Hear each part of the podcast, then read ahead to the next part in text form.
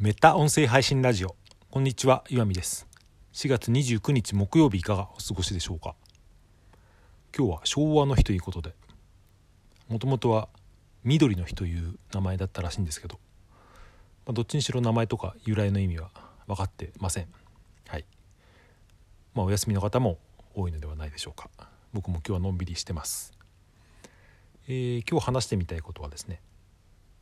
音声配信は音量が9割というそんなテーマで話してみたいと思います。音声配信を始めようというブログを作っていてまずそもそもですね、うん、やったことない人にこれから音声配信を始める人がいたとして、うん、最初に何を伝えたいかなと考えていたんですよね。機材のこととか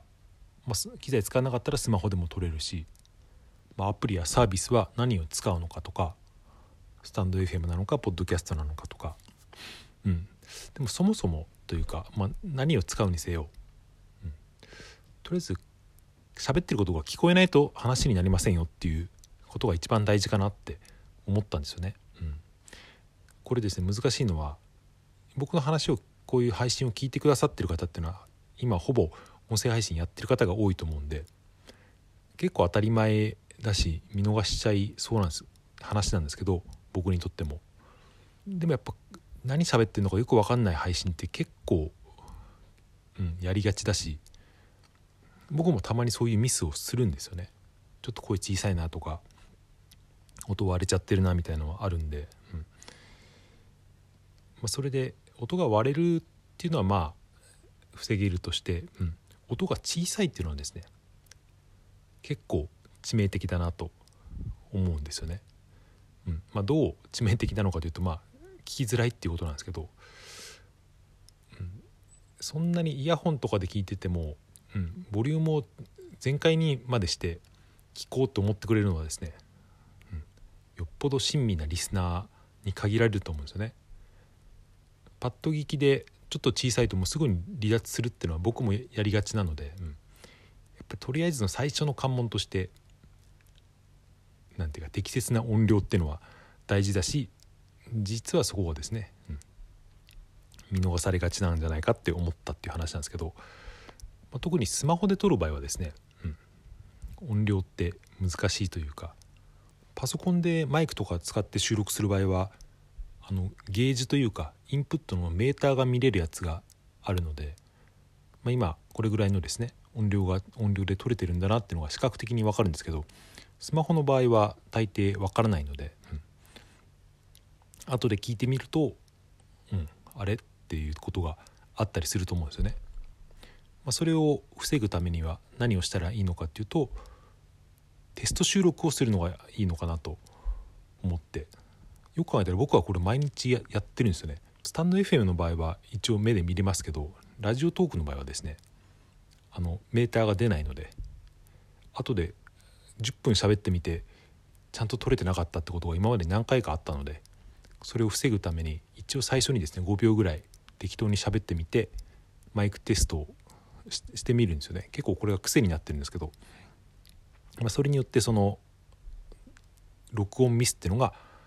起きなくなるなと思っていて全ての人にこれが勧められるかといったら割と面倒くさいかもしれませんけど、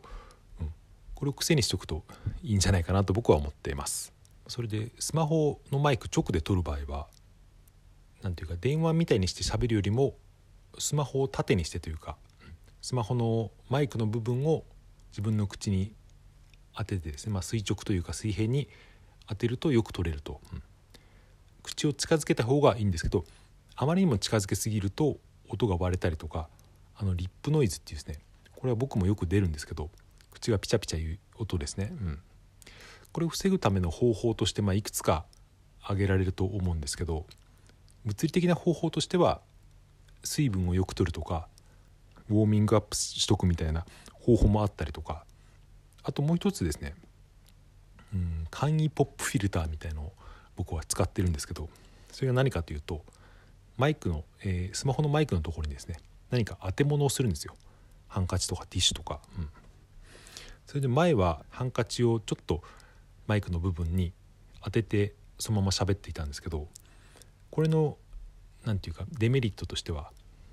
ちょっと手が動くとガサガサいったりとかそういうのがあったので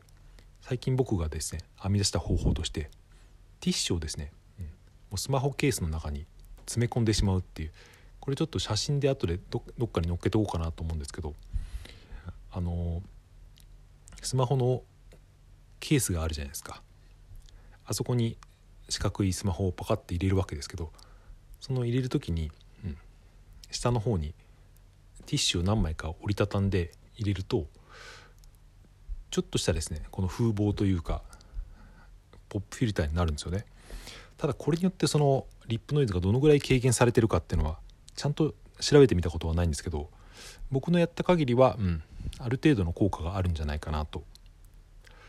ただそのスマホのマイクっておそらくもともとそのポップフィルター的なものがついているものもあると思うんですよね。だからあまりその当てすぎると音がこもったりとかいうのもあると思うけど、うん、で僕の今のところのやり方としては、えー、スマホケースに直接ティッシュを入れちゃってそれでできるだけ口を近づけて喋ると、うん。まあ、今これ、えー、ラジオトークの方は iPhone 直でやっていて。スタンド FM の収録は Android の割と古い携帯からピンマイクを使ってやってるんですけどそこのピンマイクの収録の仕方についてもですね僕最近ちょっと発見があってそれが何かというとピンマイクをですねうん体に触れる位置につけた方がいいなっていうことを気づいたっていうことなんですけどこれはどういうことかというとですね僕の使ってるピンマイクは単一指向性というその他の周囲の音をあまり拾いづらいっていうですね特性のあるマイクなんですけど結構音を大きく拾ってしまったりするんであまり口に近づけるとこっちの場合はマイクが割れちゃったりするんでどの辺に置いたもんかなってことを考えてたんですけど前はピンマイクをですねなんか目の前の何か物にですねクリップで挟み込んでそれで収録するっていうのをやってたんですけどいろいろ試しているうちにですねあの普通にテレビでピンマイクをつけてる人みたいにポケットとか襟の部分につけると音が良くなるなってことに気づいてこれ何でなのかなって思ってみると声って体の中でちょっと振動したりするじゃないですか、まあ、その音もちゃんと拾えて低音がちょっと強くなるのかななんていう気がしています。あとは自宅で収録する時の一つのポイントとしてなるべく音が響かないところで撮った方が、聞き取りやすい音になると思うんですけど割とそのガランとした部屋で撮ると反響音がいいてですね。まあ音楽とかだったらちょっとしたエコーになっていいと思うんですけどこういう一人語りとか会話の場合は結構その反響っていうのは、うん、あんまりいい効果がないというかむしろ邪魔になる場合もあるんですけど僕もそういう自宅で撮る今も自宅で撮ってるんですけどうんこれはですね今どこで撮ってるのかというと僕は押し入れに向かってですね喋ってます。ここが一番吸音材がですね何も用意しなくても勝手に音を吸い込んでくれる場所っていうことですね、うん。まあ、家具とかがいっぱい置いてある部屋でもいいんですけどやっぱり空間が広いとですねちょっと反響してしまうので、うん、押し入れの中にですね顔を突っ込んでそこでスマホを持ちながら今喋ってるというですねこれが一番手軽でいいのかなと僕の場合はやっています。はい。じゃあそんな話ですか、まあ、まとめとしては、うん、音質とか音量っていうのは、うん。まあ、こだわりすぎる必要もないけどでもある程度気にしとく必要はあるなと思っていて僕はその音にちょっとうるさすぎるの面もあるかもしれませんけどでも結構音がもったいないなっていう配信はたまにあるので、うん、どんないいことを話していてもやっぱり音が声が聞こえないと頭に入ってこないし、だから誰かも言ってましたけど音声配信における音質っていうのは何て言うか最低条件というか音が良くて当たり前っていうか音がちゃんと聞こえて当たり前なんですよね。それでちょっと悪かったりするとそれはただの減点要因になってしまうっていうところなんで、うん。まあ、ゼロに持っていくっていう意味でノイズが少なかったりとかちゃんとした音量で聞こえるっていうのをですね意識してみるといいのかなと思ったというそんな話でした。はい。そんな感じで終わりにしたいと思います。最後までお聴きいただいてありがとうございました。良い祝日をお過ごしください。それではさようなら。また明日。